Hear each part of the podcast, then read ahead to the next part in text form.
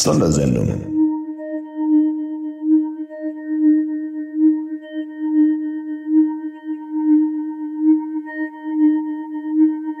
Ja, wir begrüßen euch zur Ausgabe 14 der Sondersendung. Herzlich willkommen. Die Sondersendung erwacht zu neuem Leben und ich äh, selber bin der Simon und ich begrüße den Gero und den Ebo. Grüßt euch ihr beiden. Hallo, Grüße aus Wien. Hallo, Grüße aus Frankfurt. Ja, ihr wundert euch wahrscheinlich, warum hier ganz andere Namen sind und warum wir anders klingen. Äh, die, die die Sondersendung von früher kennen, die kennen ja die Claudia und den Ralf und den Tim. Und äh, wir drei, wir haben uns auf der RC3 dieses Jahr getroffen, also auf dem Chaos Communication Kongress und hatten irgendwie überlegt, einen Podcast, ein Crossover-Podcast zum Thema Podcasting wieder zum Leben zu erwecken und haben dann überlegt, ob wir da ein, ja, ein ganz neues Format starten oder ob wir die vielleicht die Sondersendung beziehungsweise den Sendezentrums-Podcast wieder zum Leben erwecken. Haben dabei Tim und Ralf mal angefragt und die haben gesagt, da spricht eigentlich nichts dagegen. Und deswegen hört ihr jetzt die erste Ausgabe, die wir so ein bisschen als eine Nullnummer gestalten wollen und mal drüber sprechen, wie wir eigentlich dazu gekommen sind, wo die Idee äh, herkommt und was so unsere Beweggründe sind. Und dazu machen wir erstmal so eine kleine Vorstellung, wer wir eigentlich sind, wie wir zum Podcasting gekommen sind, ähm, damit ihr uns so ein bisschen kennenlernt, wisst, wer die Leute hinter den Stimmen sind und äh, ich denke, da steigen wir direkt mal ein. Ja, ich würde den Ball mal zu dem Erich oder Ebo als erstes schießen. Äh, du hast schon gesagt, aus Wien bist du. Genau. Wie bist du denn überhaupt zum Podcasten gekommen? Ja, das ist jetzt, äh, also danke mal und nochmal Grüße aus Wien und ähm, ja, wie bin ich zum Podcasten gekommen? Angefangen hat das Ganze vor sieben, acht Jahren, indem ich mir gedacht habe, da wird sehr viel darüber gesprochen, und wie kann ich mir das überhaupt einmal anhören? Also der Einstieg war natürlich klassisch als passiver Hörer und da waren in Teams eine äh, Podcast die erste, nämlich die Freak Show, die mich zum regelmäßigen Podcast-Hörer gemacht haben. Dann eben gleich diese Formate. Und so nach vier Jahren Zuhören haben wir gedacht, das würde mich jetzt interessieren, das einmal selbst zu probieren. Und dann habe ich mal ja, versucht, mir ein Mikrofon anzuhängen und eine Software runterzuladen und mit einem Kollegen anfangen zu sprechen. Und nachdem ich selbst aus der IT-Branche komme und mit so ein bisschen Schwerpunkt Datenschutz, Datensicherheit, haben wir gedacht, wir machen einen IT-Podcast für Hörer oder für, für unsere Kunden auch, die vielleicht in der IT nicht so tief drinnen sind und haben wir versucht, dieses Format aufzubauen, nennt sich Argumented Reality und da laden wir uns immer wieder Hersteller ein oder äh, Spezialisten, die erzählen, wie, das, wie, wie ihre Produkte funktionieren oder welche Trends gerade am Markt sind. Und das hat recht gut funktioniert und das hat dann, ist eigentlich dann zu einem Hobby geworden. Und dann vor einem Jahr haben wir mit einem Freund, der früher Kabarett gemacht hat, äh, den sogenannten gemischten Satz erfunden. Das muss man wissen, was das ist. Das ist eine typisch wienerische Weinsorte die aus drei Reben besteht und genau reglementiert ist, was da drinnen sein darf. Und dieser gemischte Satz ist natürlich typisch für Wien und genauso ist unser Podcast typisch für Wien. Wer uns Wiener verstehen lernen möchte, muss den Podcast hören, weil wir sind ja zum Glück im letzten Jahr zum unfreundlich, zur unfreundlichsten Stadt gewählt worden, weltweit. auf, diese, auf diesen Titel sind wir sehr stolz. Das beschreibt uns wunderbar als Wiener. Und das, so bin ich zum Podcasten gekommen. Und mir macht es irrsinnig viel Spaß. Auf jeden Fall in die in die Shownotes reinpacken. Sehr schön. Ja, Gero, wie war es bei dir? Ja, also bei mir, ich bin in den Zaubertrank gefallen mit, mit Tim und Holger, mit äh, Not Safe for Work. Das war so meine Einstiegsdroge. Und ähm, habe sehr viel gehört und immer mehr und immer mehr. Und mich hat vor allen Dingen auch diese Technik interessiert, was, da, was man da alles machen muss, was da alles dazugehört. Und nach und nach ist dann so in mir der, der Wunsch entstanden, selber was zu machen. Und das ist relativ schwierig gewesen, da erstmal reinzukommen. Dann habe ich ein paar Folgen gemacht. Das ist dann aber irgendwie ein bisschen abgeebbt und ich wollte mich aber weiter engagieren und habe dann viel im Sendegate geschrieben und bin dann auch äh, über Umwege zu der Ultraschallgruppe gestoßen. Und wir schreiben da jetzt so ein bisschen an der Doku. Und in dem Zusammenhang hatten wir auch, äh, wo haben wir uns getroffen? Wo war das genau? Das war beim, ähm, hilft mir jemand? RC3 meinst du? Ja, RZ, genau. Da hatten wir uns getroffen und weil wir das irgendwie ein bisschen vorstellen wollten und noch gucken, ob einer mitarbeiten will. Und da tauchte der Erich auf, da tauchtest du auf, Simon. Und äh, so hat sich das alles hier ergeben, dass wir gesagt haben, wir wollen ein bisschen was machen, um Make Podcasting Great Again. Also ein bisschen einfach das einfacher zu machen für alle. Und ja, ich kann nur sagen, der, der gemischte Satz, der hat mich irgendwie auch erreicht. Ich habe mir das jetzt, also wir kennen uns ja noch gar nicht so lange, ne? Ich habe das jetzt auch ein paar Mal gehört, habe mich königlich amüsiert. Und äh, so haben wir gedacht, dass wir uns hier zusammentun, um das Einsteigen beim Podcast Podcasten allen näher zu bringen. Das war so unsere Idee, weil es gibt sehr viele, sehr viele Podcasts, die im Detail auf die Sachen eingehen und vielleicht kriegen wir es hier hin, so Leute zu bewegen, damit anzufangen oder die, die, Sache zu verstehen. Das war so der Beweggrund, warum wir jetzt hier gesagt haben, wir machen weiter. Und Simon hatte halt die Verbindung zum Sendegate und auch zu den Leuten dort und deswegen sind wir jetzt hier, denke ich. Genau, genau. Bei mir war die Reise so, so ein bisschen anders. Ich habe ähm, ich habe in äh, Erlangen studiert und habe ab dem zweiten Semester im Fraunhofer Institut dort gearbeitet. Und das Fraunhofer Institut für integrierte Schaltungen ist ja die äh, Geburtswiege von MP3 und ich war zwar eigentlich in der Hochfrequenztechnik, aber ein Stock über uns waren die Audios, haben wir die genannt, also die Audioabteilung, quasi sehr viel mit MP3 gemacht worden ist. Und sich vielleicht vorstellen, so in den 90ern als Student und Musik war man da sehr MP3-affin, ähm, Stichwort Winamp und später Napster und solche Dinge äh, und hatte sehr früh dann äh, irgendwie so ein Fable für digitales Audio, dann auch äh, beruflich sehr viel mit dem Thema Wissensbewahrung zu tun gehabt, also wie kann man so Erfahrungswissen übertragen, wenn Menschen Unternehmen verlassen oder irgendwie ins Ausland gehen oder so und da haben wir angefangen mit so Audiorekordern zu arbeiten. Das waren natürlich noch kein Podcast-Equipment. Ich erinnere mich noch an so Sony Minidisc-Recorder und so ganz gruselige Olympus-Diktiergeräte, erstmal mit Kassette und dann später eben auch digital. Und so hatte ich da recht viel schon mit mit Audio zu tun, habe selber so die ersten Aufnahmen mal experimentiert in 2005. Also meine ersten zwei Episoden waren 2005 und dann ist lange nichts passiert. Und dann kam ich tatsächlich über so einen Kontext des, des Lernens. Also wir haben so einen Online-Kurs gemacht in 2013, wo es immer so wöchentlich so einstündige Sessions gab und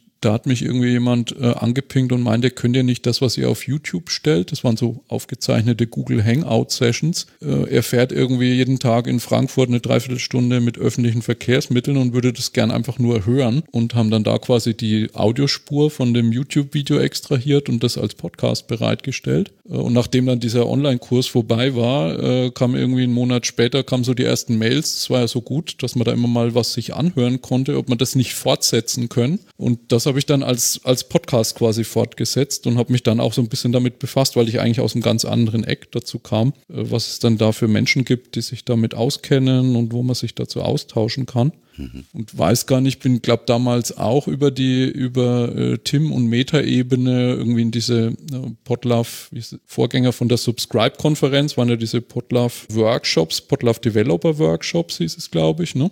Und noch bevor es Sendegate gab, also die Online-Community, und bin dann da einfach mal hingefahren und bin dann da so langsam reingerutscht in die Community, später dann Podcast-Pate auch geworden, wo auch die Idee ist, Leuten zu helfen quasi zum Einstieg ins Podcasting. Genau, das war so mein, mein Weg dazu. Und habe heute, ich habe einen eigenen Podcast, äh, der so, ja, ich habe mir mal vorgenommen monatlich, aber das wie immer schafft man das natürlich nicht. Eher so zwei oder drei monatlich im Schnitt wahrscheinlich erscheint. Und ich habe sehr viel mit internem Podcasting zu tun, also Menschen in Organisationen zu helfen, ihre Podcasts zu starten, wo vielleicht die Barrieren sogar noch größer sind, als du es jetzt beschrieben hattest, Gero im Internet. Ne? Da ist ja zumindest mal der Weg, klick mir ein eigenes WordPress und entscheide mich, welche Tools ich nutze. Der ist ja noch ein bisschen einfacher. In vielen Organisationen ist es sehr strikt, was es da an Infrastruktur gibt. Und man muss überhaupt erstmal dran arbeiten, dass jemand überhaupt eine Chance hat, eine Plattform zu bekommen, auf der man podcasten kann. Was ich sehr lustig finde, sind diese Wörter wie Winamp, Napster und Minidisc. Äh, daran merkt man, dass wir doch schon länger auf der Welt sind. Ja, absolut. Und ich meine, es gibt ja durchaus Brücken. Ne? Gero ja arbeitet an, an Ultraschall. Die Leute, die das Reaper machen unter Ultraschall, sind die gleichen Leute, die damals Winamp gemacht haben. Und genau. Das, genau. das, was einen damals so gefreut hat, dass man sein Winamp skinnen konnte, ne? und es so das Beste war auf der Party irgendwie den coolsten Winamp-Skim zu haben. Äh, das sind ja genau die Funktionen, die heute eben ermöglichen aus Reaper, was ja eigentlich eher ein Schneideprogramm für Musik ist, eben so eine coole Podcasting-Schnittsoftware zu machen. Ne? Also da ist Ist zwar eigentlich lange her, aber gibt es durchaus so Brücken aus der Vergangenheit nach heute. Ja, interessant. Genau, und wir, wir haben ja da auf der, auf der RZ3, also ich hatte da einen Workshop, äh, Gero, du und noch einen Kollegen aus dem Ultraschall-Doku-Team, wo ich eigentlich ziemlich spät dazugekommen bin. Ich weiß gar nicht mehr, hilf mir auf die Sprünge, wie hieß der? Das hatte Ähm. was mit Ultraschall-Doku zu tun und es gab eine Landingpage dazu und im Kern Ja, stand da irgendwie drauf, ihr wollt irgendwie anfangen, äh, Nutzerdokumentation für Ultraschall zu machen, weil bisher gibt's ja hauptsächlich die Videos, ne, so ich das wahrgenommen habe, die langen Videos. Und ihr habt euch vorgenommen, da auch äh, etwas mehr textuelle Dokumentation zu machen. Ja. Ah, Das, das habe ich zusammen damals irgendwie mit dem Nu- Nucleus gemacht. Der hat praktisch diese ganze Initiative gestartet mit der Doku. Da hatten wir uns ein Jahr vorher kennengelernt, äh, weil Ralf auch immer gesagt hat, es fehlt halt einfach an Doku und das ist schwierig, ist ja alles da auf Sende geht, aber so eine Doku wäre halt doch gut, weil es halt wirklich einfacher ist, am Stück was zu lesen.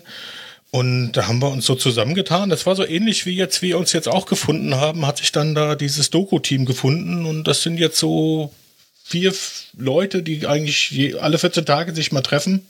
Wir nennen das immer betreutes Schreiben, die dann irgendwie einfach versuchen, die ganzen Möglichkeiten, die Ultraschall bietet, äh, aufs Papier zu bringen. Es wird noch eine ganze Weile dauern, bis das alles fertig ist, aber ähm, will da jetzt auch nicht zu viel teasern, weil, aber so, so ist es entstanden. Also es ist praktisch aus den Events, äh, wenn man sich da engagiert, entstehen schöne Dinge, glaube ich. Also das ist ja jetzt auch ein Beispiel dafür. Also Ultraschall-Doku ist da für mich entstanden, dieser Podcast.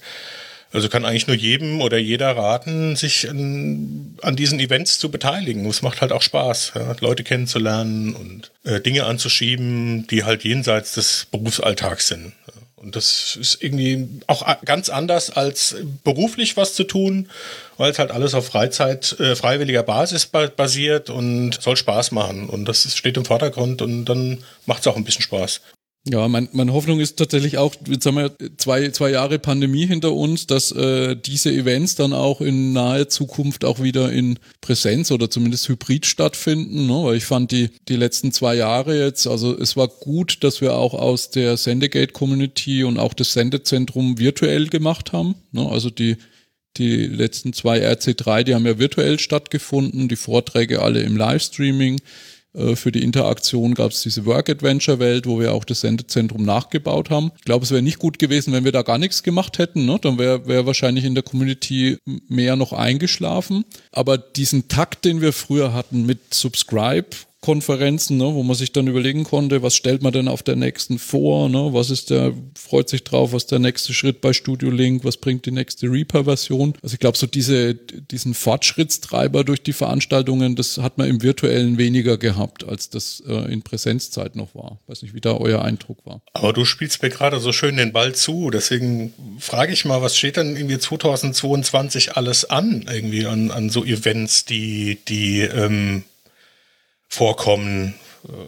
Also ich war jetzt auf dem Winterpotstock, den hatte ich mir angeguckt, der ist ja jetzt schon vorbei, aber da gibt's ja noch einiges, was jetzt wirklich auch so, wie du gesagt hast, geplant ist, dass es wirklich Präsenzveranstaltungen sind. Ja, also das, was mir jetzt als nächstes einfällt, und da war tatsächlich auch die erste Sondersendung, wir hatten gerade mal äh, reingehört in die alten Ausgaben, nämlich von der Republika. Da war der Maha, glaube ich, zu Gast. Und die Republika ist tatsächlich in Berlin in neuer Location geplant und auch wieder in Präsenz. Und ich hatte im Sendegate schon mal die Podcast-Partinnen, also das Multiplikatoren-Netzwerk dort angeschrieben, ob da nicht Leute Lust haben, dieses Jahr mal wieder bisschen was zu machen und aktiver zu werden. Und ich bin eigentlich auch entschlossen, auf jeden Fall nach Berlin zu fahren. Das ist 8. und 8. bis 10.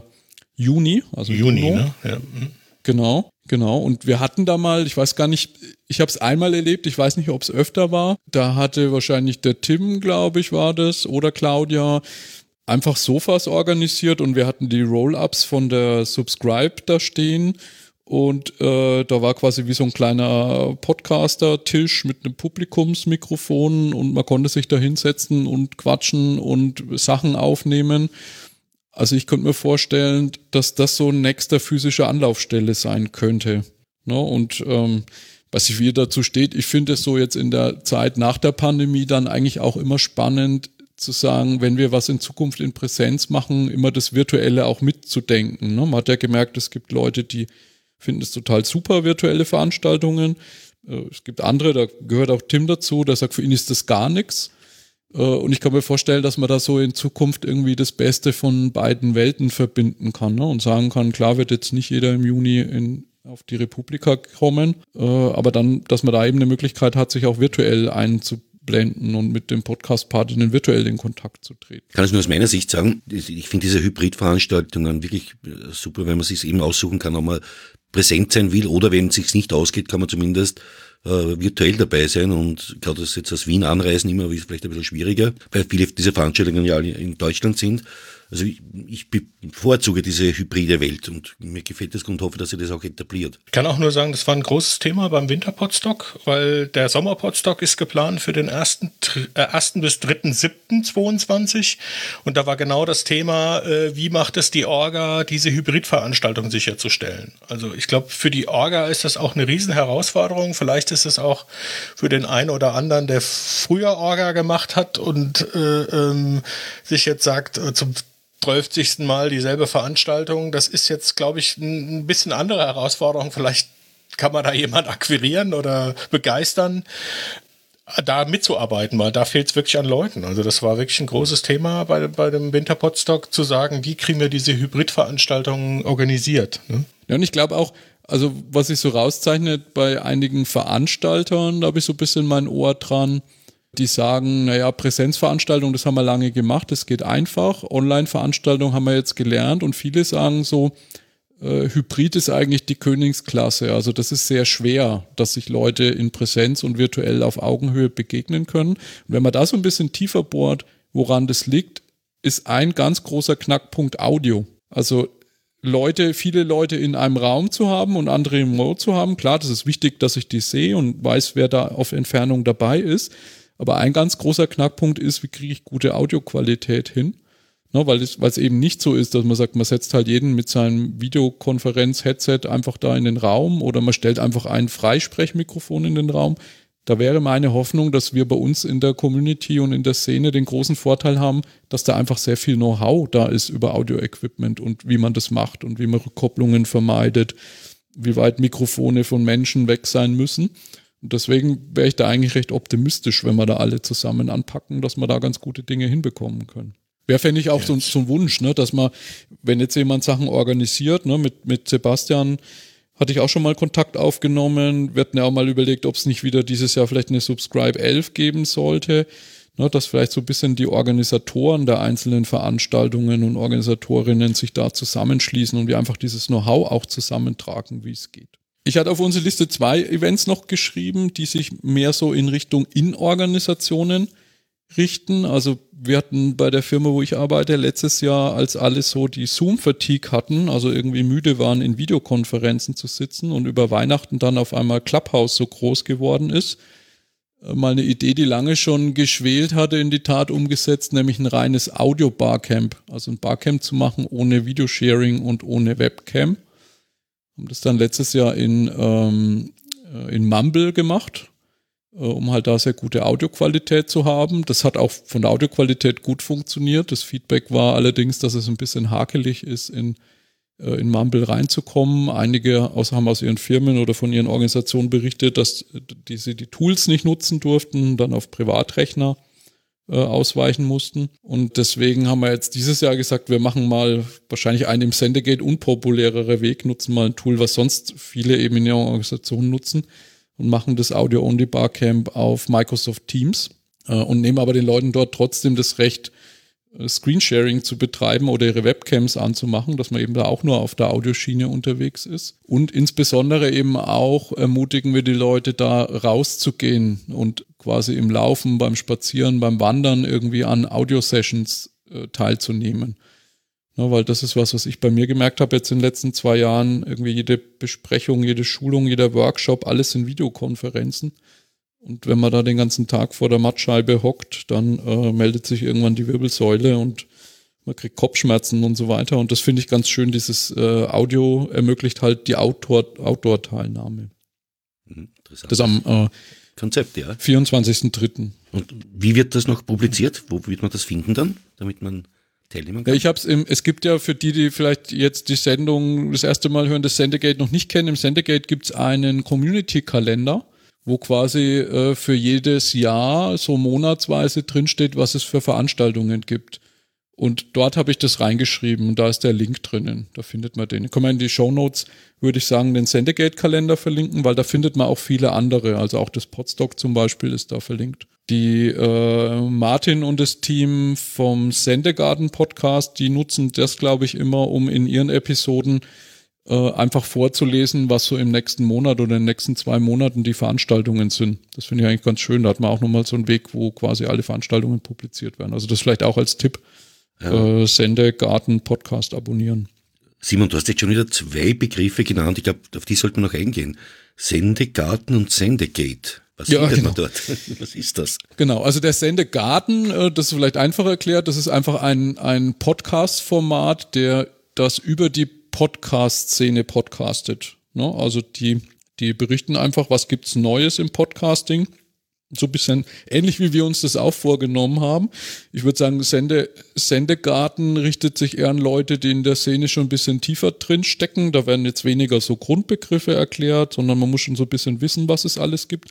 Wir haben uns ja vorgenommen, insbesondere auch für äh, Neulinge irgendwie das Thema zugänglich zu machen. Ne? Also mhm. das könnte eine schöne Kombination sein. Das ist der Sendegarten. Und das Sendegate ist quasi eine Website, äh, also ein äh, sehr modern anmutendes Diskussionsforum oder soziales Netzwerk. Da kann man streiten, was das für eine Plattformart ist. Steckt Diskurs dahinter? Hat der Ralf irgendwann mal initiiert. Und das ist quasi so die zentrale Community, würde ich sagen, zum Thema Podcasting im deutschsprachigen Raum. Das ja. sind, glaube meines Wissens nach, als ich das letzte Mal geguckt habe, irgendwas um die 4000 Menschen irgendwie aktiv. Äh, Gibt es verschiedene Kategorien, Senden, Anhören, Technik, äh, Einstiegspunkt für Neulinge. Da muss ich sagen, wenn ich irgendwie Fragen habe rund um Podcasting, wenn man da seine Frage adressiert, das dauert eigentlich selten länger als einen Tag, dass man da eine Antwort bekommt und irgendwie Leute findet, die einem helfen. Und auch ganz viel äh, Threads findet, Diskussionen findet aus der Vergangenheit, wo Mikrofone empfohlen werden, genau. Formate beschrieben werden und so weiter. Also das ist eine riesengroße Schatzkiste. Ja, das hast du jetzt schön beschrieben mit der Schatzkiste. Also es ist wirklich, wenn, wenn man noch nicht weiß, wie man es angehen soll, dann findet man dort zumindest schon einmal ein, ein bisschen einen Überblick oder man, man kann sie mal einlesen. Genau. Man kann, was ich immer Leuten mitgebe, wenn ich weiß, dass sie das erste Mal dahin kommen. Also ich finde, dadurch, dass es im Kern ein Forum ist und das ja so äh, nach First In, First Out Prinzip funktioniert, also so ältere Diskussionen werden nach hinten geschoben und neue Kommentare holen die Sachen wieder nach vorne, so ein bisschen wie man es vielleicht von, von Twitter oder LinkedIn oder Facebook oder so kennt ist gerade für Neulinge am Anfang die Orientierung erstmal bisschen schwierig. Ne? Es gibt dann dieses Kategoriensystem, da kann man sich thematisch Zugang schaffen. Aber anders als jetzt bei Wikipedia oder einer Webseite, die irgendwie ein Thema behandelt, hat man nicht so für einen Einsteiger jetzt so ein Podcasting 101 oder Basics für Podcaster und Podcasterinnen, ne, die, die einen da so langsam ranführen. Also da muss man sich ein bisschen Zeit nehmen, um die einzelnen vielen Schubladen des Schatzkästchens auch zu durchforsten ja. und mal die Suche zu verwenden. Und wenn man gar nicht weiter weiß, einfach äh, keine Angst, einfach einen, Post schreiben und fragen, was man sucht. Äh, ganz oft reagieren dann Leute einfach mit einem Link und die schicken einen dann schon in die richtige Richtung. Ne? Also das Schlimmste wäre, wenn jemand so abblockt, weil er sagt, ah, das ist so unübersichtlich, dass ich mich da gar nicht zurechtfinde. Genau, ich weiß nicht, wofür nutzt, nutzt ihr das so? Also nutzt ihr Sendegate? Ich meine, wir haben einen Chat dort, ihr seid da aktiv, habt einen Account. In welchen Ecken seid ihr da so unterwegs? Ja, Was für mich war es tatsächlich der, der Zugang. Ich habe angefangen mit Audacity als, als Aufnahmetool und ja, mit irgendwelchen billigen Mikrofonen herum. Dann haben wir gedacht, das muss ja mehr geben. Und dann bin ich eben über Sendegate auf Ultraschall gestoßen, Reaper. Dann haben wir eben auch anschauen können, welche Hardware-Setups äh, vorgeschlagen werden von wirklich allen Preisklassen, wo man schon mit, mit billigeren Varianten sehr, sehr gute Ergebnisse erzielen kann. Und das war schon für mich schon sehr wichtig, darauf sich einlesen zu können. Und wie du sagst, diese Schatzkästchen zu öffnen, je länger man drinnen ist, desto mehr entdeckt man, desto mehr findet man, bis hin zu Podcast-Formaten, die vorgestellt werden oder äh, auch Podcaster zu finden, wenn man mit jemand anderem einen Podcast aufnehmen möchte. Also ich habe es wirklich, oder ich lese es gern, es ist eine wöchentliche Pflichtlektüre für mich, immer zu sehen, was Neues mhm. gibt und was sich verändert hat. Und Gero, ich glaube, ihr habt mit Ultraschall ja. auch, also für Ultraschall gibt es einen eigenen Einstiegspunkt sogar, ne, als Kategorie. Ja, ja, ja, das ist da einzeln vertreten. Ich schreibe, ich versuche irgendwie so viel zu helfen, wie es geht im Moment. Ist so eine kleine Manie geworden, da immer reinzugucken jeden Morgen und vorm Aufstehen Sachen zu beantworten, wobei ich also der Ralf hat es mal schön ausgedrückt. Ich liege oft knapp daneben, so dreiviertel richtig, bisschen manchmal fehlt das Quäntchen äh, um es ganz richtig zu machen, aber ich glaube, das zeichnet eigentlich so eine diese Community aus, dass man sich halt gegenseitig versucht zu helfen, so gut es geht. Also das habe ich, ich habe auch nur gute Erfahrungen gemacht und das ist schon ein ziemlicher Flausch in dem in dem im Sendegate, finde ich. Also das ist wirklich ein sehr sehr angenehmer Umgangston. Ja. Was mir noch eingefallen ist, wir hatten ja auch, als wir uns da äh, kennengelernt haben oder getroffen haben und das zu der Idee kam, diesen Podcast zu machen, hattest du, Simon, ja dieses LernOS-Podcasting vorgestellt, diesen Leitfaden. Das ist ja auch so eine Open-Source-Idee, dass man praktisch diesen Nachteil, den man vermeintlich hat im Sendegeht, dass da nichts strukturiert ist, vielleicht mal überführt in eine strukturierte Form. Das fand ich auch ganz schön, die Idee, dass man halt sagt, okay, äh, da ist so viel drin und vielleicht kann man es ja mal strukturieren und in eine Form bringen, die einem es erleichtert, das genau zu, zu finden, was man gerade sucht. Ja. ja.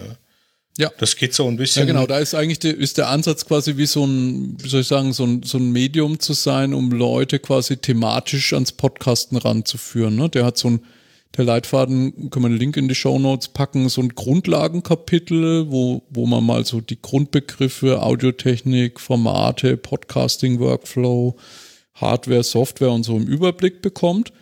Und dann ist eigentlich die Idee, dass man Leute in einem Quartal, also einen so einem Lernsprint nennen wir das, ranführt, wirklich einen Podcast zu machen. Weil meine Beobachtung war auch über die einzelnen Subscribes, die waren ja im Jahrestakt, na, man hat dann, als, wenn man als Podcast-Party unterwegs war, mit jemand gesprochen in einem Jahr und hat gesagt, ja, ich habe schon alles gekauft, Mikrofon und weiß schon, mit wem ich sprechen will und so.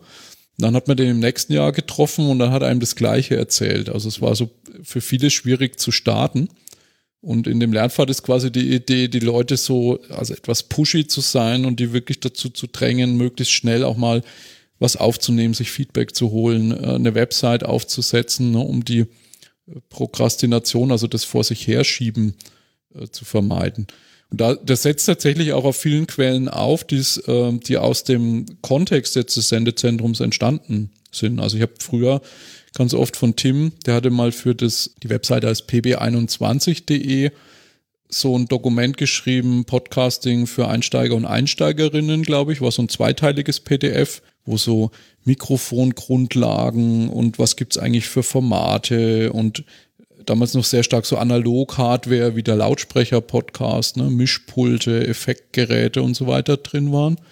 Und irgendwann hatte PB21, haben die mal ihre Webseite umstrukturiert und dann waren die PDF-Links auf einmal weg. Ne, und dann habe ich versucht, das zu retten. Erst eben in den Wikibook äh, und dann eben in diese Leitfadenform. Und dann haben wir, glaube ich, ich weiß gar nicht, ob das die Subscribe 8 oder 9 war, der Zirkusliebe im Sendegate, der hat mal so schöne Sketchnotes gemacht zu Podcasting. Oh, der, der, der das ist schön, eigentlich ja. ein, die ist super, ne? Und das ist eigentlich ein so eine ganz, ganz lange Sketchnote, ja. also so ein super hohes und schmales Format. Und er hatte die aber auf der Subscribe dabei, ich glaube in DIN A3 oder DIN A2 sogar ausgedruckt.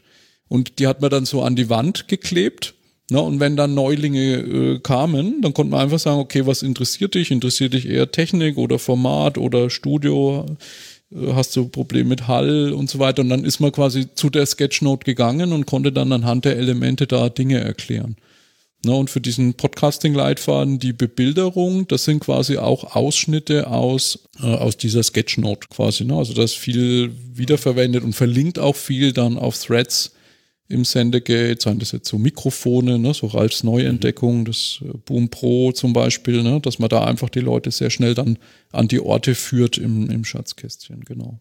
Und das ist vielleicht auch was, also das ist für mich ein entscheidender Punkt, weil das war ja in den ganzen Vorgesprächen, die wir jetzt geführt haben, war es uns eigentlich wichtig, die Leute ans Podcasting ranzuführen. Wir wollten jetzt, wir wollen eigentlich nicht das tiefste, hinterste Detail klären, sondern einfach äh, Lust drauf machen, äh, zu podcasten. Also äh, die Brigitte Hagedorn hat ja auch was in der Richtung geschrieben, ein Buch über Podcasting, was ja auch so ein bisschen in, an, an Leitfaden oder eine Anleitung ist.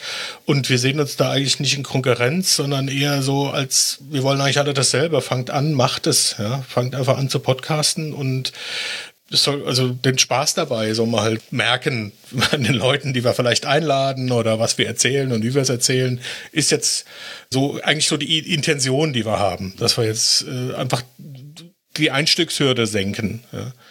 Und ähm, ich wollte nur ergänzen, weil natürlich auch meine Erfahrung ist, äh, ja, erstmal, wenn man es einmal beieinander hat, sein Equipment, will jemand meine Stimme hören? Um Gottes Willen, wie klinge ich fürchterlich? Also diese Angst einmal wegzuhaben, dass, seine, dass man seine eigene Stimme nicht hören kann. Und bei vielen Gästen, die das erste Mal, die ich mir eingeladen habe, das war immer die erste Reaktion, ob ich das zusammenbringe, ob ich das verständlich rüberbringe. Also, und bei jedem Gast kann ich es wirklich unterschreiben, nach drei Minuten war das vorbei. Das hat funktioniert und die sind mhm. alle in einen Redefluss gekommen, dass das herrlich war. Also man muss wirklich nur einmal diese Angst überwinden und das ist, das läuft von alleine dann. Das ist immer wieder schön zu beobachten. Und vor allem das Schöne ist, dass, dass man eigentlich voneinander so viel lernen kann. Also was, was mir immer wieder auffällt, also ich habe so einen ähnlichen Hintergrund wie der Simon. Ich habe hab mich, glaube ich, 15 Jahre an Universitäten und Instituten rumgetrieben und bin halt sehr technikaffin dadurch. Komme auch aus der Elektrotechnik. Aber was ich nicht so gut kann, also ist einfach sprechen. Und es gibt halt unheimlich viele Leute, die genau aus der anderen Ecke kommen, die halt super tolle Sprecherziehung haben und dann vielleicht ein bisschen Angst vor der Technik.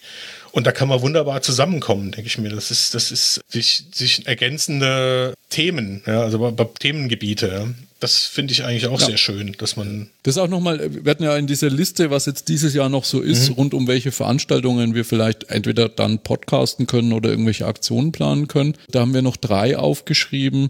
Das ist zum einen mal die, die All Ears im, im Mai, der Podcast Summit von Spotify.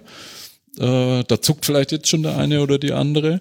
Äh, der International Podcasting Day im September und die Podcast Movement. Also so, das ist wahrscheinlich so das Subscribe-ähnlichste äh, Veranstaltungs- oder, oder Subscribe-ähnlichste Event in USA im August.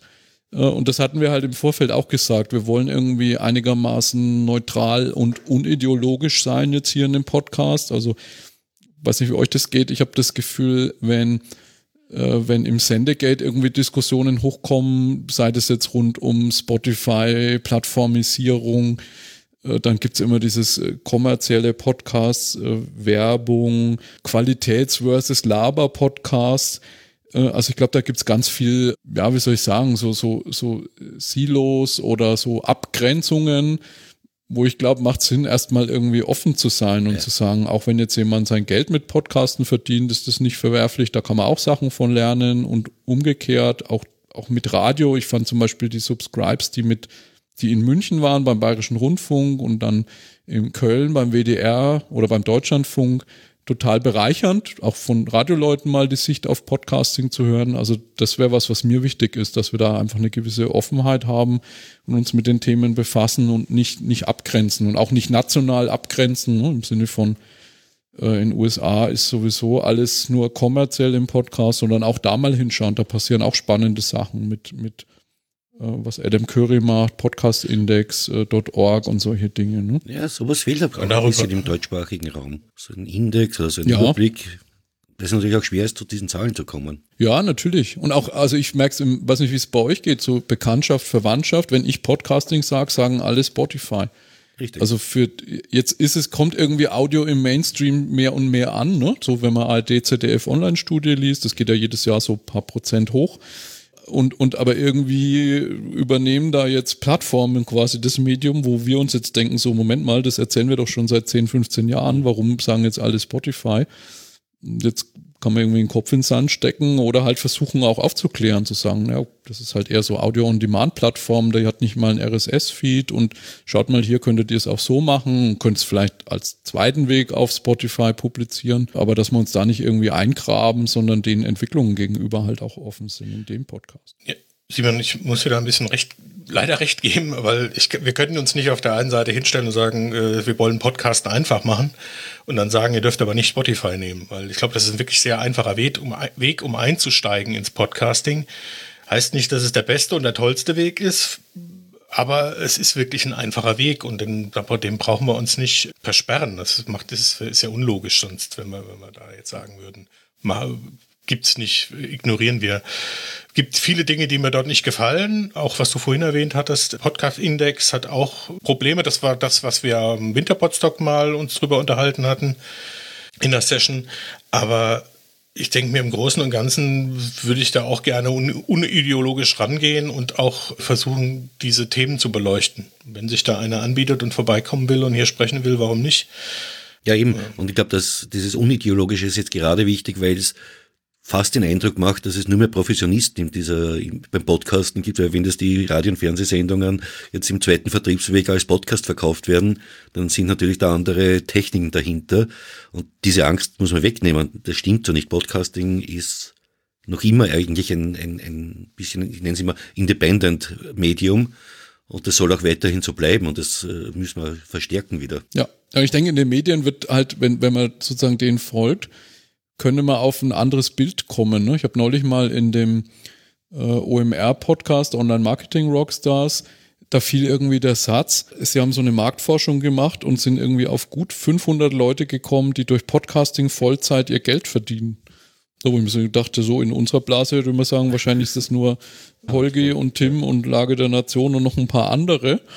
Ja, und ich glaube, das ist einfach, das ist einfach spannend, da auch reinzuschauen, ne? was es da für Ansätze gibt und für Methoden. Mhm und auch, ich höre auch durchaus auch Radiopodcasts. Ne? Ich fand Drosten-Podcast war zum Beispiel sowas letztes Jahr zur Pandemie. Das ja. fand ich total gut, dass man da sehr schnell äh, aufgeklärt wurde über medizinische Themen und man sich immer gewundert hat, was haben die für gruselige Webseiten für ihren Podcast und warum gibt es keine Kapitelmarken und warum sind die Shownotes so schlecht. Ja, also da ist umgekehrt, wenn von den Radios eine Offenheit da ist, glaube ich, kann man da auch viel drüber lernen aus der Podcasting-Szene, was man eigentlich braucht, um so Radio als Podcast-Zweitverwertung gut auszuspielen. Ne? Das bin da offen, tatsächlich. Vielleicht jetzt, äh, wir sind ja doch schon fast dreiviertel Stunde. Wieder. Länger als wir uns als vorgenommen wir haben, 30 Minuten. Ja. Na, vielleicht können wir noch ein bisschen einen Ausblick geben, was wir vorhaben in den nächsten äh, Podcast. Ja.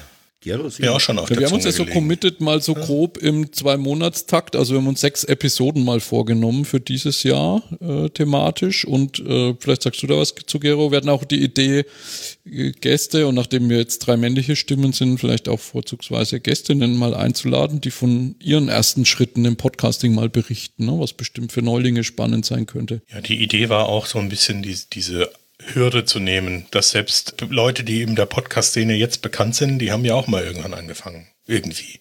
Und die Geschichten sind bestimmt ganz lustig. Ja. Was, wie, was für Probleme die hatten, das sind genau die Probleme sein, die alle anderen auch haben, wenn sie anfangen wollen zu podcasten. Und das hatten wir halt vielleicht uns überlegt, sowas, sowas als wiederkehrendes äh, Ereignis zu haben im Podcast. Vielleicht gibt es da noch die an, eine oder andere Ecke, die wir vielleicht immer wieder mal bedienen, also irgendwelche Sachen, die wiederkehren. Und ähm, das war halt so die Idee, sechs Stück im Jahr, das ist, glaube ich, auch für uns von der Freizeit her machbar. Zu viel vornehmen ist schwierig, wenn es mehr werden, ist auch nicht schlimm.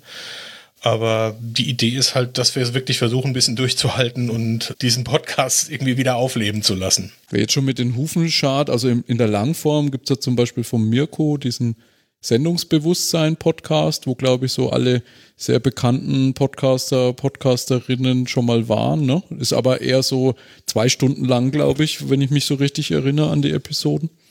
Äh, wir werden versuchen, das eher kompakter zu machen, also eher wie so ein Teaser, ne? dass man sagt, man hat Gäste mal so 10, 15 Minuten dabei, äh, um so Appetit zu machen und dann gegebenenfalls halt über die Shownotes dann zu einer Vertiefung zu verlinken. Das heißt, wir würden so ungefähr, ja, vielleicht auf der Republika oder kurz davor, ne, wenn die im Mai ist, in zwei Monaten, äh, im Juni ist, in zwei Monaten, dass man so im Mai irgendwann mit der nächsten Episode vielleicht rechnen kann. Und bis dahin würde ich sagen, wer Interesse hat, schaut euch im Sendegate um, teilt die Info, dass der Podcast wieder zum Leben erwacht ist und schreibt uns gerne auch an. Ne? Da könnte man vielleicht die Nicknames noch sagen, wie ihr heißt. Also ich bin einfach Simon Dückert im Sendegate, ein Wort ohne Punkt und ohne Strich bin Könnt ihr mich gerne anchatten? Ich bin der Ebu mit Bertha Ulrich, Ebu. Und ich bin der Gero, einfach nur die vier Buchstaben. Perfekt. Ja, super. Sehr gut, perfekt. Alles klar, dann, ja, wünsche ich euch einen schönen ja. Tag noch. Bis bald. Bis bald. Grüß euch. Ja. Tschüss. Ciao.